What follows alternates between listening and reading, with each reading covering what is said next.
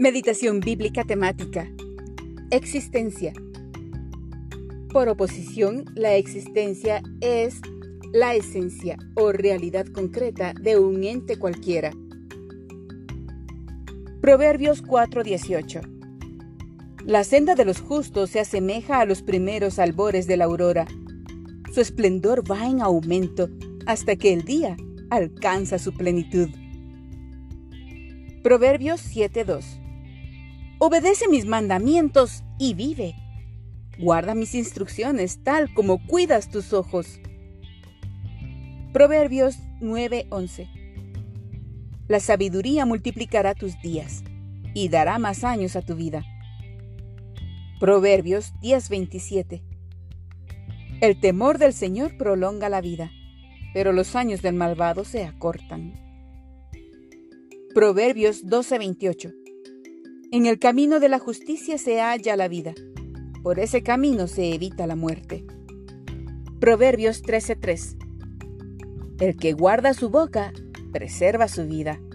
El que mucho abre sus labios, termina en ruina. Proverbios 14:27 El temor del Señor es fuente de vida y aleja al hombre de las redes de la muerte. Ezequiel 18, 21 al 22. Si el malvado se arrepiente de todos los pecados que ha cometido y obedece todos mis decretos y practica el derecho y la justicia, no morirá. Vivirá por practicar la justicia. Y Dios se olvidará de todos los pecados que ese malvado haya cometido. Habacuc 2.4 Mira a los orgullosos. Confían en sí mismos y sus vidas están torcidas pero el justo vivirá por su fidelidad a Dios. Mateo 16:25 Si tratas de aferrarte a la vida, la perderás, pero si entregas tu vida por mi causa, la salvarás. Lucas 9:24 Porque el que quiere salvar su vida la perderá, pero el que pierda su vida por mi causa la salvará. Juan 10:10 el ladrón no viene más que a robar, matar y destruir. Yo he venido para que tengan vida y la tengan en abundancia.